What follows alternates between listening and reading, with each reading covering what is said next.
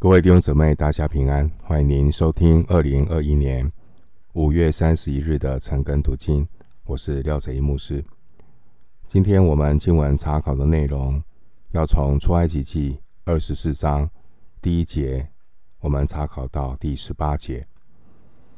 出埃及记二十四章第一节到第十八节。首先，我们来看第二十四章。一到八节，摩西与以色列人立定旧约。我们先来看一到二节，二十四章一到二节。耶和华对摩西说：“你和亚伦、拿达、亚比户，并以色列长老中的七十人，都要上到我这里来，远远的下拜。”唯独你可以亲近耶和华，他们却不可亲近，百姓也不可和你一同上来。经文所记载的内容，告诉我们一个很重要的观念：人是有罪的，神是圣洁的。有罪的人无法靠近神，也不能亲近神。罪恶在圣洁的神面前是无法片刻存留的。创世纪三章八节告诉我们，人类的始祖在伊甸园犯罪之后，就开始躲避耶和华神的面，躲避耶和华神的面。为什么躲避？因为罪。新约希伯来书十二章二十九节描述上帝那一种威严、不可侵犯的圣洁，特别强调说，我们的神乃是烈火，表达上帝的圣洁是严肃的，不可以轻慢随便。因为出埃及记三十三章二十节特别强调。强调罪人在圣洁的神面前不能存活。正因为如此，当罪的问题没有解决之前，连神所呼召的人都不可以亲近神。只有中保摩西被特别的许可，可以亲近耶和华。早在创世以前。上帝已经为人类预定了救恩的计划。上帝救赎的目的，就是要让人回到他面前，让人回到他面前。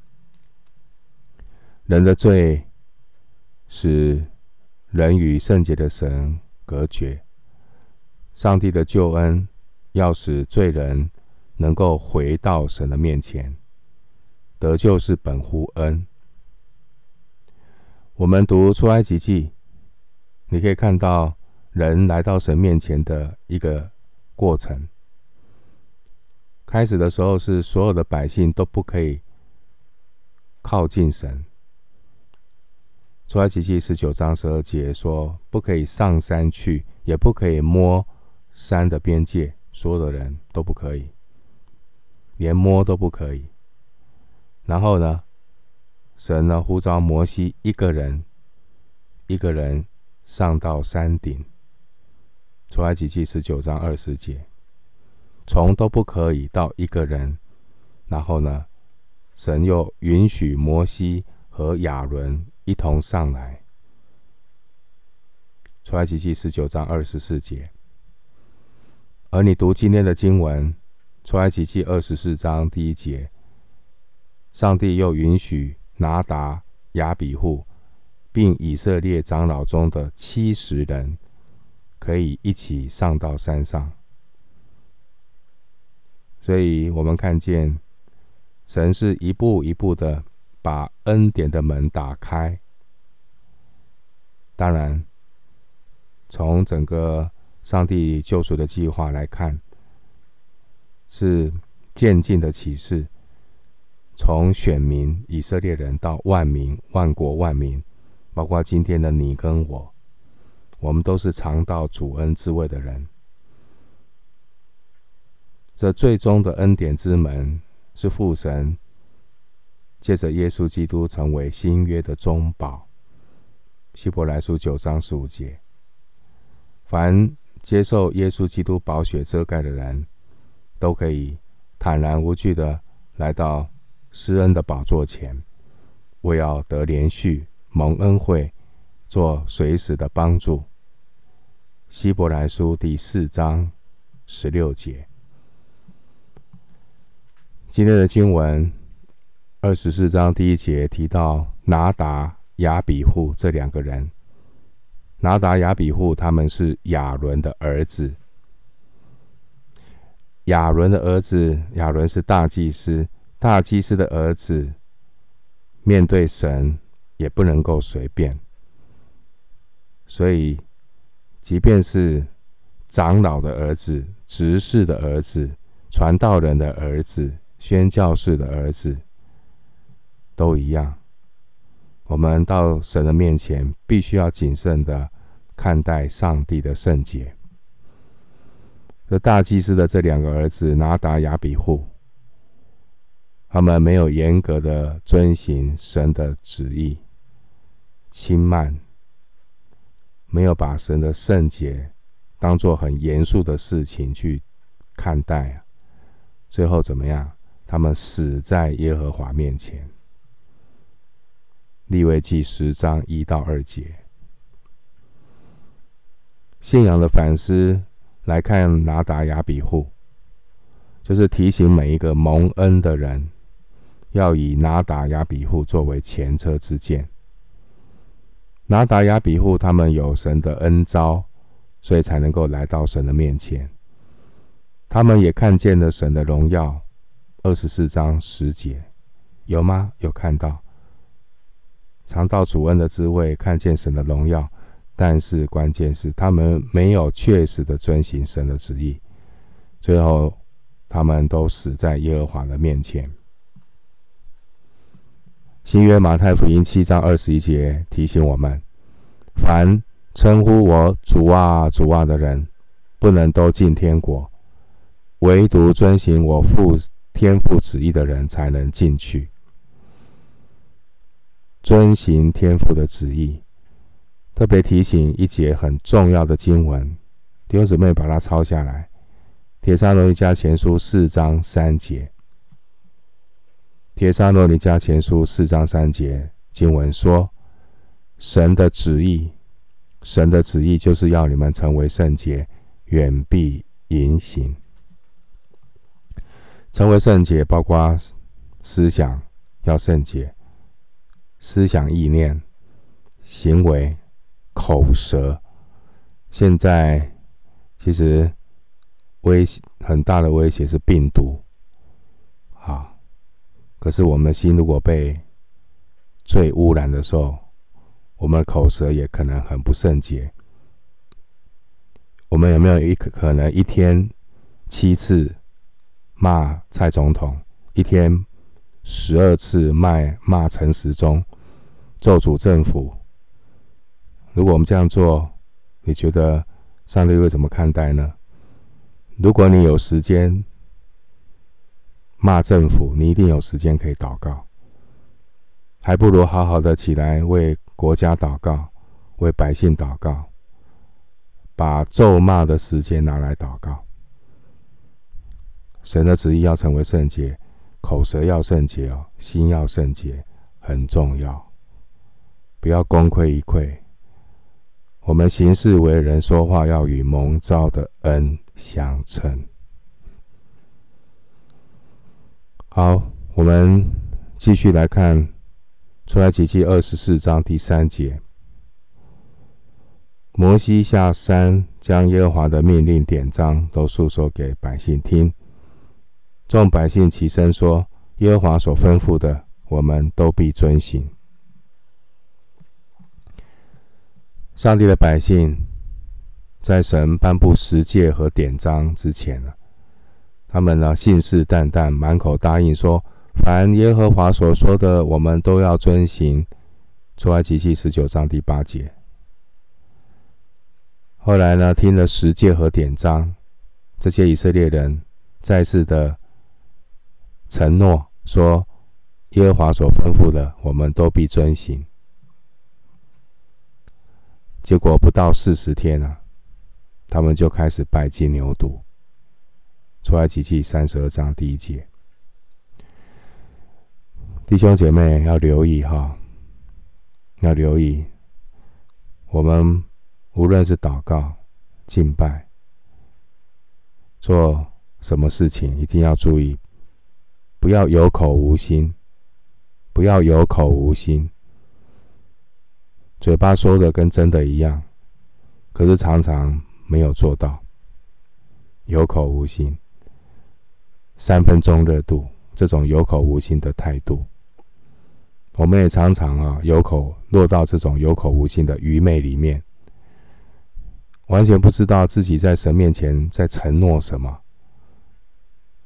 我们可以靠自己守承诺吗？那你就完全不认识你是一个怎么样的人。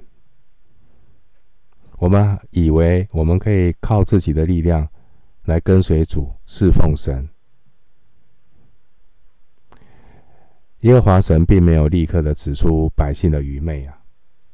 当他们信誓旦旦的说：“哦，我们要遵行神的旨意，我们要遵行神的旨意的时候，啊，耶和华神并没有啊给他们泄气，啊，立刻指出他们的愚昧。耶和华神是允许以色列人啊学习，给他们有成长的机会。”成长就在失败当中当中才会成长啊！人如果不是在失败当中成功的话，人是很骄傲的，因为都靠自己嘛。所以成长是通过靠自己的失败学习谦卑。所以基督徒最重要的成长是谦卑，不是你做了什么事情。很多人呢，有没有成长？他成长了什么？他成长了，比如说。侍奉的经验多一点，他成长是什么？他有成长吗？没有，因为越越来越越多的时候，他当然有更多的服侍，有开始有一些头衔，开始有一些服侍的一些成就的时候，他就开始拿翘了，开始骄傲起来了，开始目中无人了，有没有？有啊。所以人只有透过失败的经历，学习谦卑，依靠神，这才是成长。最重要的成长是要谦卑，对自己有自知之明。罗马书三章二十节，那我们看到一个自知之明。罗马书三章二十节说：“凡有血气的，没有一个，没有一个哦，没有一个因行律法能在神面前称义。”他特别在给一些人打脸啊！你以为你可以靠自己的血气、自己的热心？有时候你可以看到有一些人，哇，热心都三分钟热度啊，热热度过去之后，马上又回到本相，不见踪影了。所以信耶稣要信到底，跟随耶稣要跟到底，不要跟到一半跟丢了。那提醒一件事，你你靠自己，你跟你会跟丢了，你会离开神，你没有办法靠自己来走成圣的道路。亚当夏娃犯罪之后，我们都是老亚当的后裔，我们的天性里就存在着一种悖逆的基因，我们叫做罪性，人的罪性。而人的这种罪性是无法透过教育啊、知识啊、理性。来改变的，人要有自知之明。人有那种悖逆的罪性，人有这种明知故犯的罪性，这种倾向。人什么时候才才会学，才会认清自己这种本相呢？就是挫折跟失败。人什么时候才知道自己没有办法人定胜天？就是新冠病毒确诊病例升高，死亡率越来越多，连新北市的市长都要掉眼泪，才看到说人实在是很有限。祈求主啊，帮助我们每一个人，也特别求主帮助这些握有权力的人，从总统到行政院长，到部长，到县市首长，真的要看清楚一件事情：要行公义、好怜悯、存谦卑的心，与神同行。弟兄姐妹，你看到一个人灵性有没有成长？其实关键在于你有没有存谦卑的心，与神同行。弥迦书六章八节，我们巴不得不要浪费了这次的疫情。你有没有在这次疫情的里面学习谦卑与神同行呢？不要只是因为疫情第三级防护，少出门，宅在家，那什么都不做，你还是没有成长。我们巴不得透过这种另类的安息日，让我们能够在家中开始调整自己跟神的关系。一个人，除非他对自己的肉体、对自己的老我有彻底的绝望，不再依靠自己，他才能够谦卑的寻求神。这样的人，才能够靠着神的恩典来跟随神，遵行神的旨意。继续来看，出埃及记二十四章四到五节。二十四章四到五节。摩西将耶和华的命令都写上。清早起来，在山下筑一座坛，按以色列十二支派立十二根柱子，又打发以色列人中的少年人去献燔祭，又向耶和华献牛为平安祭。经文告诉我们，摩西呢，把上帝所交代的话都记录了下来。那到第二天的清早啊，摩西就在那个山脚下，西南山脚下呢，筑了一座坛，也立了十二根柱子。这十二根柱子就代表啊，以色列的十二支派。摩西呢，又吩咐以色列中的少年人去给耶和华献祭，献燔祭，也献平安祭。燔祭呢，是将祭牲完全的烧掉，献给神。完全的献上的意思，平安祭呢，只献一部分，剩下的可以由献祭的人和祭司一起分享，表示人与神的团契。继续来看二十四章六到八节，二十四章六到八节，摩西将血一半盛在盆中，一半撒在坛上。又将约书念给百姓听，他们说：“耶和华所吩咐的，我们都必遵行。”摩西将血洒在百姓身上，说：“你看，这是立约的血，是耶和华按这一切话与你们立约的凭据。”摩西呢，把祭牲的血一半放在盆里。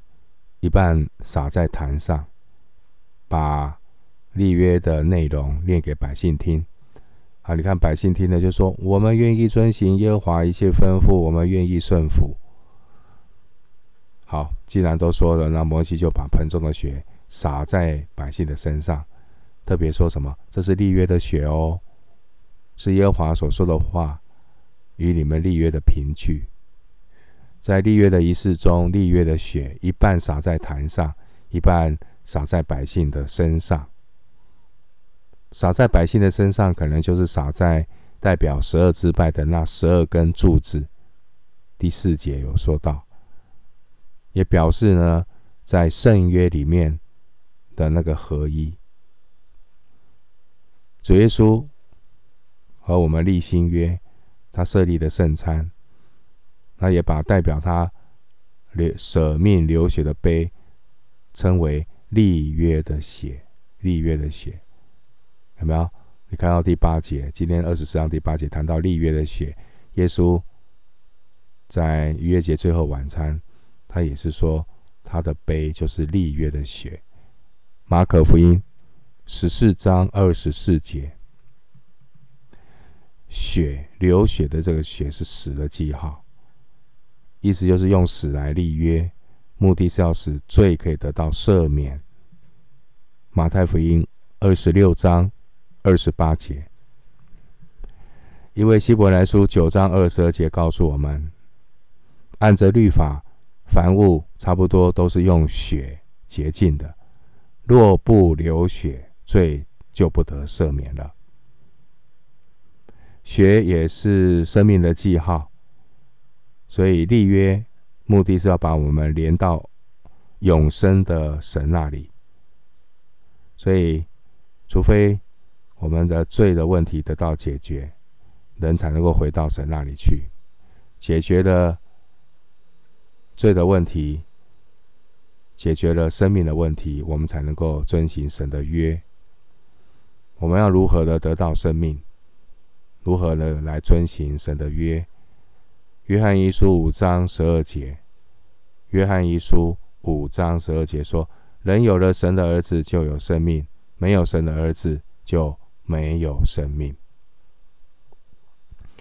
我们继续来看出埃及记二十四章第九节，第九节开始到后面十八节。谈到上帝彰显他的荣耀，上帝彰显他的荣耀。我们先来看第九节到第十一节，二十四章九到十一节。摩西、亚伦、拿达、亚比户，并以色列长老中的七十人，都上了山。他们看见以色列的神，他脚下仿佛有平铺的蓝宝石，如同天色明净。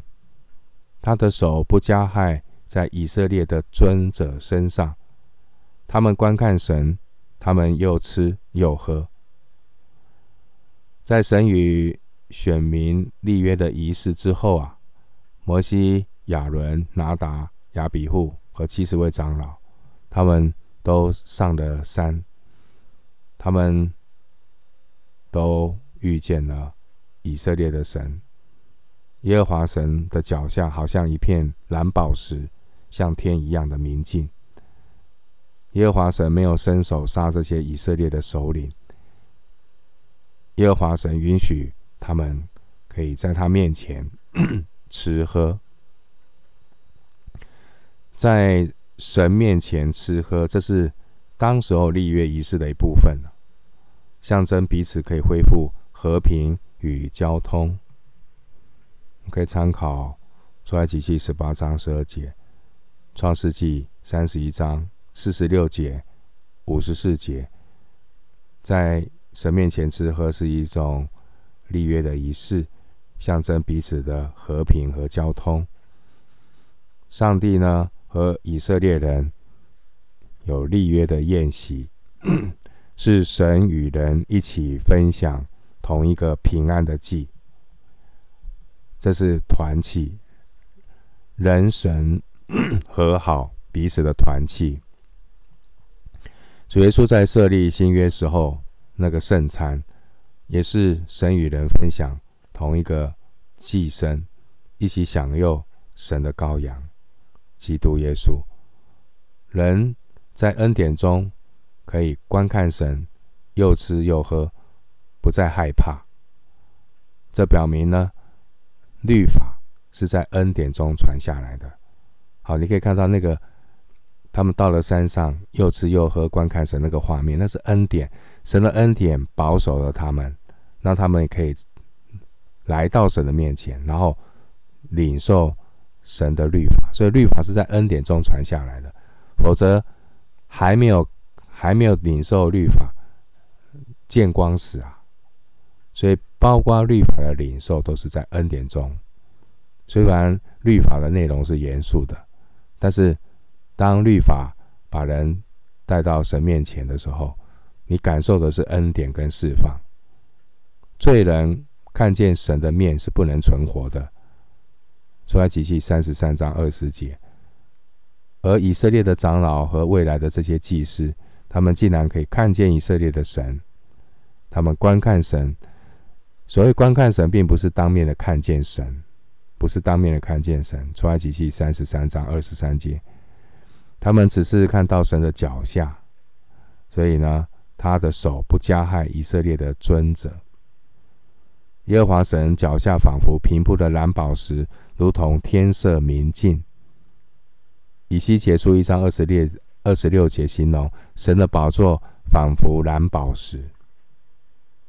启示录四章六节描述神的宝座好像一个玻璃海，这些都是象征，象征神的那种圣洁、纯净。我们继续来看出埃及记二十四章十二到十八节，关于神彰显他的荣耀。我们来看第十二节，二十四章十二节，耶和华对摩西说：“你。”上山到我这里来，住在这里。我要将石板并我写的律法和诫命赐给你，使你可以教训百姓。耶和华对摩西说：“上山到我这里来，留在这里。”耶和华神说：“他要把写着律法和诫命的石板赐给摩西，摩西可以用它们来教导百姓。”前面有提过了。原先呢，我们知道人都完全不能够靠近神，这些以色列人全部只能站在山下，远远的观看。出埃及记十九章十七节。然而呢，在神的恩典和选召中啊，人不但可以上到山顶，现在说什么？二十四节、二十四章十二节说住在这里。啊，感谢主，神的帐幕在人间，神与人同在。这是未来我们再看到启示录的预言，以马内利神的同在何等的宝贵！当然，这神的同在以马内利，最后透过耶稣基督实现了。所以，能够住在神的同在里是何等的宝贵！弟兄姊妹，不要只是住在疫情的恐慌里，你要在疫情的恐慌当中住在神的里面。哈利路亚！牧师送给你一节经文，诗篇二十七篇第四节。你要在疫情恐慌的当中住在神里面，你就以马内利的真平安。诗篇二十七篇第四节说：“有一件事我曾求耶和华，我仍要寻求，就是一生一世住在耶和华的殿中，瞻仰他的柔美，在他的殿里求问。”诗篇二十七篇第四节。弟兄姊妹，虽然我没有办法到实体的教会聚会，但是我们可以住在神的里面。什么叫做住在神的里面？你就每一天来到神的面前，让圣灵借着圣经对你说话。神的话，神的道，当他显明的时候，就是神的同在。他说有道，道与神同在，道就是神。道显明的时候，就是神与你同在。感谢上帝。经文告诉我们，摩西其实在神面前只住了四十天呢、啊。我们可以靠着耶稣基督，天天住在神的里面。这是新约神预备更大的恩典。你看约翰一书二章二十四节怎么说？约翰一书二章二十四节说：“我们就必住在子里面，也必住在父里面。”约翰一书三章二十四节又说：“又说，约翰一书三章二十四节。”遵守神命令的，就住在神里面，神也住在他里面。今天的经文刚才读的提到二十四章二十二节，谈到石板，这石板是指刻有十诫的两块法板。出埃及记三十一章十八节，耶和华神呢，把律法赐给人的目的呢，并不是要给人重担。而是要教训百姓啊，使他们可以在神面前活得正确，可以做祭司的国度，为圣洁的国民。出埃及记十九章第六节，目的是要成就上帝拣选他们的目的。我们继续来看出埃及记二十四章十三到十四节。摩西和他的帮手约书亚起来。上了神的山，摩西对长老说：“你们在这里等着，等到我们再回来。有亚伦、护尔与你们同在，凡有争讼的，都可以就近他们去。这段经文记载啊，摩西呢就带着他的助手，他的助手叫约书亚，到山上去，到神的山。摩西在离开之前呢，特别吩咐长老说：“你们要在这边等候我回来，然后有亚伦跟户我跟你们在一起。如果呢，百姓当中有什么诉讼的事情，可以呢交给亚伦、户珥来处理。”摩西在要他上山之前要领受诫命律啊诫命，他对百姓赠送的事情。其实他还是挂心的，哈，所以他先做一些安排，交代一些事情，交代一些事情。当然呢，前面我们看到他也听了叶特罗的建议啊，拣选了七万八千六百名有才能的人、敬畏神的人、诚实无妄、恨不义之财的人，派他们做千夫长、百夫长、五十夫长、十夫长，来管理百姓。出埃及记十八章二十一节。所以他已经前面第七节哈做了这些交代，当然，他也把摩西也把立约的内容念给百姓听，那百姓也是一再的承诺说：是是是，你吩咐的我们都要遵守，我们一定会听话的，我们会遵行的。我们刚刚前面读啊，二十四章三节七节，他们都信誓旦旦的承诺了嘛。那摩西就把。该交代的事情就交代了，然后嘱咐长老们啊，要等候，等着他回来再说。所以他也安排了亚伦跟户珥啊，暂暂时代替他来带领以色列人。接下来就是摩西要到山上去，我们看二十四章十五到十七节。二十四章十五到十七节，摩西上山。有云彩把山遮盖，耶和华的荣耀停在西乃山，云彩遮盖山六天。第七天，他从云中召摩西，耶和华的荣耀在山顶上，在以色列人眼前，形状如烈火。摩西上了山，你可以看到那个景象，有云遮盖整座山，然后象征耶和华的荣耀。啊，云象征耶和华的荣耀，那耶和华荣耀就是停留在西乃山。这个云彩啊，遮盖了山六天，到第七天的时候，你看有一个过程哦，啊，不是随随便便的啊，等候啊，经过六天的等候，预备自己。第七天呢，耶和华在云中召唤摩西。那在以色列眼中所看见的是耶和华的荣耀在山上，好像烈火一样。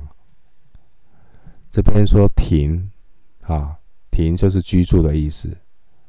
停在西南，就居住在西南山的意思。那这就非常像使徒约翰形容主耶稣道成的肉身住在我们中间那个住，跟这边的停是同样的意思。摩西呢，被呼召进入神的荣耀，在耶和华的荣耀里住了六天。到了第七天，上帝才从云中呼召摩西。好，所以摩西呢，被神的荣耀充满到一个地步，现在可以与神面对面的说话。民数记十二章第八节。然后我们新约的基督徒啊，我们在神面前，我们也领受了很大的恩典，将来我们可以永远的住在耶和华的荣耀里，因为那为万物所属、为万物所本的，要领许多。的儿子进荣耀里去，希伯来书二章十节。当然，我们罪人一定要有自知之明，要知己知上帝。神是烈火，神的荣耀是形状像火。换句话说，神的圣洁是严肃的事情，代表神对罪一定会追讨。然而，我们今天在恩典里。被上帝拣选，可以来到神的面前，啊，这个是上帝的恩典跟保守，但也不要忽略神是圣洁的神。继续看第十八节，二十四章十八节，摩西在进入云中上山，在山上四十昼夜啊。摩西在山上四十昼夜，他不吃不喝哦。申命记九章九节提到不吃不喝，摩西就是想用神的话。在这四十昼夜的里面，耶和华神向摩西启示了山上的样式。出埃及记二十五章第一节到，还有出埃到出埃及记三十一章十八节，摩西在山上领受耶和华神的启示。当年主耶稣呢，也曾经在旷野四十昼夜禁食，马太福音四章二节。啊，透过那个四十天的过程啊，人子耶稣向我们显明，人活着不是单靠食物，乃是靠耶和华神口里所说的一切话。马太福音四章六节，这四十昼夜，这个四十代表是彻底的啊，彻彻底底的意思。你看到大洪水啊。下了四十昼夜大雨，创世记七章二十节，四十天下大大雨，表明神对罪恶有彻底的审判。当年主耶稣四十天受魔鬼的试探，表示父神对神儿子彻底的检验。而耶和华神让摩西留在山上四十昼夜，表明耶和华神对亚当的后裔，啊。摩西啊，有一个彻底的显明，人呢、啊、本相彻底的显明。上帝已经赐下十诫和典章，而以色列人也信誓旦旦的承诺说，耶和华所吩咐的，我们都必遵行。那摩西这当中也做了很仔细的安排，好像每一件事情都是如此的美好，但是啊。你看哦，四十昼夜就是一个对人性本相的一个考验，对人性本相的考验。不到四十昼夜啊，这些百姓就失去了耐心。啊，摩西在停留四十昼夜，但是山下的百姓失去耐心，他们陷入了拜金牛犊的大罪里。弟兄姊妹，这段疫情的期间，会不会对我们来讲是一个考验呢？我们会不会等不及慌了？